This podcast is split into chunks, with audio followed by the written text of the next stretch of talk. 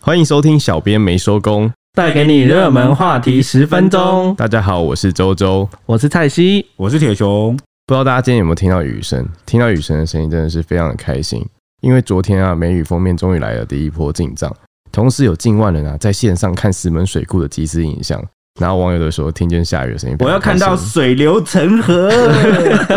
哦，昨天我上班的时候就遇到大雨，我觉得哦，真开心怎么会把你怎么会这变落汤样鸡 对啊，那光是昨天啊，全台就带来大概一千两百一十万吨的水，换算下来大概是一天的用量，其实真的是可喜可贺。但说到极端气候这个部分，中国大陆啊发生了一个骇人听闻的惨剧，它可以号称是大陆史上最严重的户外运动事故，造成了二十一人遇难。哦事情是这样的，这件事情发生在大陆的甘肃省，他上一个周末的时候举办了一场百公里的越野马拉松啦，啊，一百七十二个人就骑脚一起跑的时候，一开始风和日丽，觉得哦天气好棒，大家都穿着那个轻薄的短裤啊，听听起来有点热，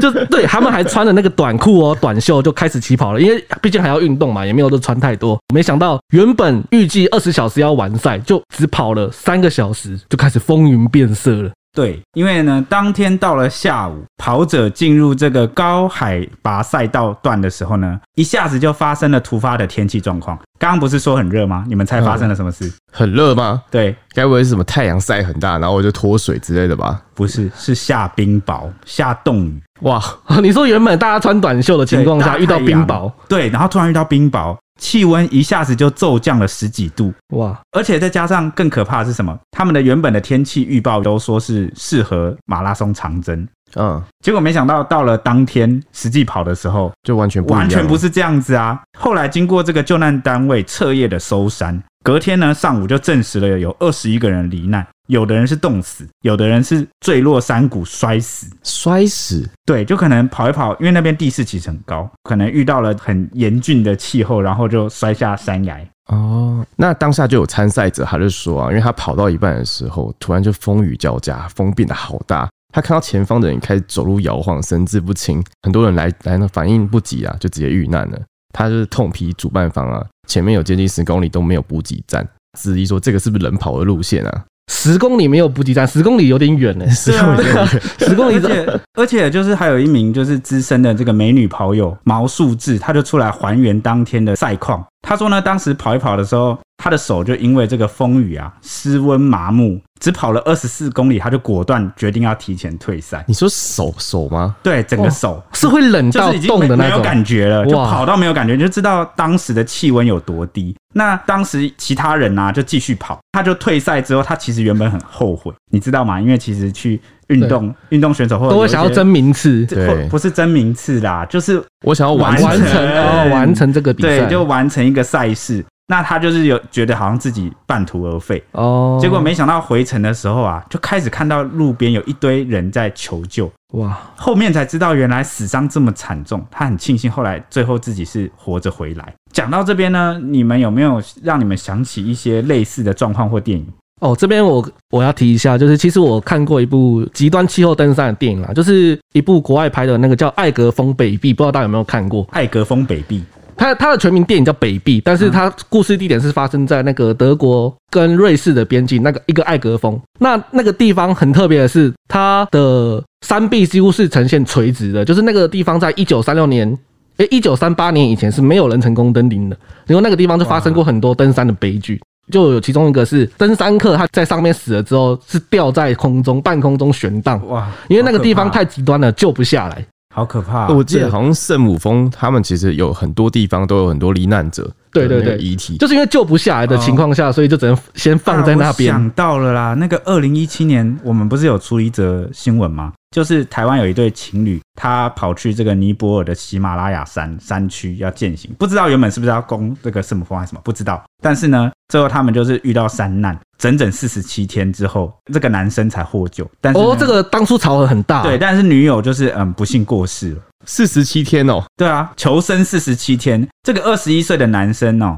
他其实蛮常去这种野外的这种求生的活动。他其实算好手啦，蛮擅长的，有嗯也有很多哦就是有经验这样对子。对对，有征服过很多各式各样的长征。那原本这对情侣就想说去完成一个梦想，一个里程碑，嗯结果没想到就是遇难。当时男生就活着回来的时候，就有讲说他们前三周都还有吃的，就比如说还有泡面啊，还有一些有带干粮，嗯啊，有用瓦斯在煮。但后来就是耗尽，嗯，耗尽之后他们就开始喝油、吃盐，然后疯矿泉水。那最后女友还是没有挺住，等一下等一下，你说前三周，对所以是二十一天，然后他四十七天，对，后面二十几天，他们就靠那个 哎、谨慎的物质，哇，油喝跟喝盐有在那边哦我，突然想到一个海龟汤的故事， 啊 好可怕。然后还有那个水就是沾沾嘴唇啊，然后就换另外一个人这样。哦，真的是我觉得大自然很可怕，真的人要敬畏大自然，要尊重，做好每一项准备啊。对，那如地点又再拉回这个中国大陆的话，我记得去年也有一个报道，就是二十四岁的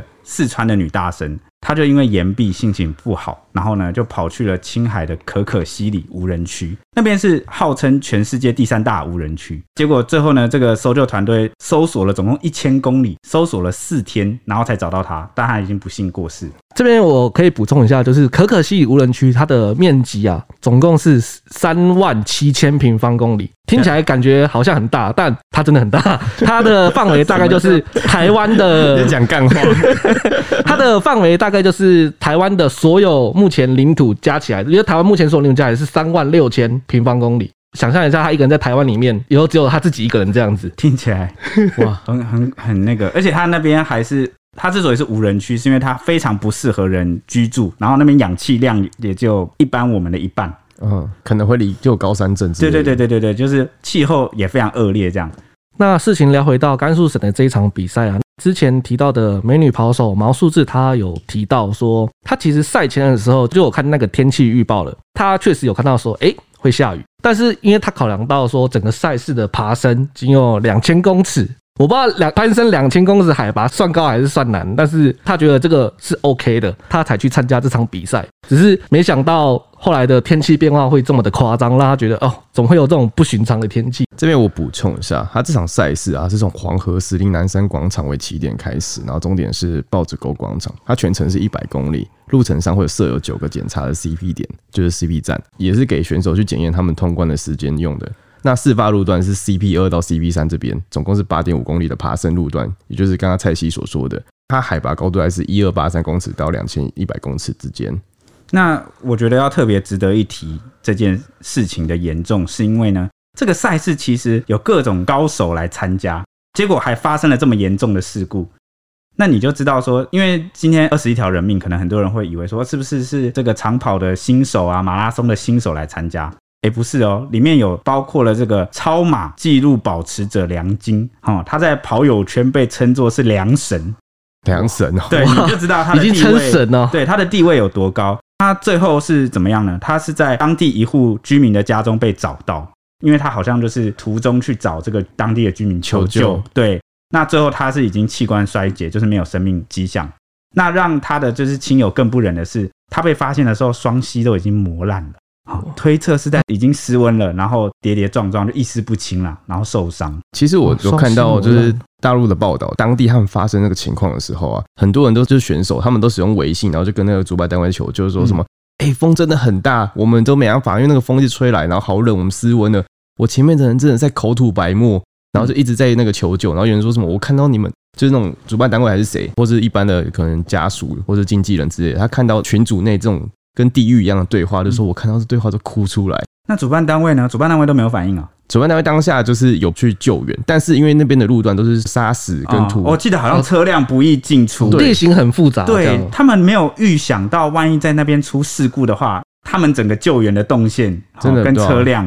哦我觉得这是之后我们等等一下会谈到，我觉得蛮值得检讨一个点。除了这个我刚刚讲的这个超马纪录保持者梁晶之外啊，还有黄应斌、曹鹏飞，另外两个跟他一起合并这个三个精英啊，都全部都在这场比赛罹难。哇，那等于说大陆的这种超马圈子，对对，就一下就高层的损失了精英就对，几乎啊一下哇损失了蛮多人，就有跑友就是透露啊，这一次冻死的有一半都是圈内的高手，而且呢，选手一旦在赛事中失温，在没有救护的情况下，就算你穿防护衣，你也只能撑个一二十分钟，因为接下来你的血管就会被冻住。你看那气温多低二，十分钟就会被冻住哦。而对啊且你你这边还要前情提要一下哦，他们是在穿短袖短裤的情况下去跑这个东西的，所以说他们可能只有一点点轻薄的衣物，我几看他乎们完全没照有防御，照片大概就是五六个人，然后就围在一起，可能就互相体温取暖。就哦就对用户讲很惨，那个画面很惨，而且还有一个幸存的长跑圈女神，她叫郑文荣，她是唯一活下来的高手，因为她原本是隶属这个第一集团啊、第一集团什么意思？是他们那边的术语啦，我啊给大家翻译一下，就是说实力最坚强的一群人啊，通常都跑在这个队伍的最攻略前面组攻略组，对，他是在前面带队 的。那结果这整个第一集团里面所有的高手都全灭，就剩这个女生很幸运的活下来。天啊，对，好可怕、哦！所以大家可以想象这个事情其实是多严重，或者是对这些高手来说多么猝不及防，因为他们料想不到。就本来一个正常的马拉松比赛，没想到天气嘛，或者是主办单位可能规划之类的，竟然会发生这种全灭的事情。其实针对这个事件啊，然后很多网友就有在网络上做评论，他们就说主办单位真的是难辞其咎，安全措施都没做好，就只想赚钱，然后在夏天冻死。也有人说，竟然有人参加这种自杀式的马拉松比赛。也有人说，哎、这个跑马拉松还是在跑马灯啊？在夏天冻死真的很夸张，嗯当然也有网友拿台湾的马拉松，就举办的马拉松去跟他比较啦，就说哦，台湾还是台湾的好，什么沿路都有吃的啊，几公里就有水可以喝，就这种危险比较难碰哦到这啊啊人样。。家挑战的是不同程度的 对啊啦，那其实归根结底啊，然后就是大家也是在检讨这个事件。那除了把主办单位的救援的不力之外，也有人认为说，为什么会没有针对天气的部分去做一个预测？令人感到诡异的东西就是，他们当地其实早就发布了冰雹跟大风的警报，只是都在二十跟二十一号解除。那二十二日竟然就照常举办，哦，他刚解除警报，然后马上就举办了这样子，没错。哇，所以面对这种可预期的恶劣天气啊，然后他们的那个主办单位还是没有做好事前准备，所以可能是比较难以推迟的。就是难以推卸对，了。那你推卸这个责任啊。其实今天时间也差不多了，那接下来就要拜托 H 帮我们预报这两天没有没有预报，完全没有，对，抱歉没有，今天没有听到艾旭丽的声音，有点难过。真可惜。明因为 天分流分流上 班喽。请大家就追踪我们的 IG ET 底线 Newsman，然后就可以听到更多 Ashley 的声音，或看到 Ashley 的照片。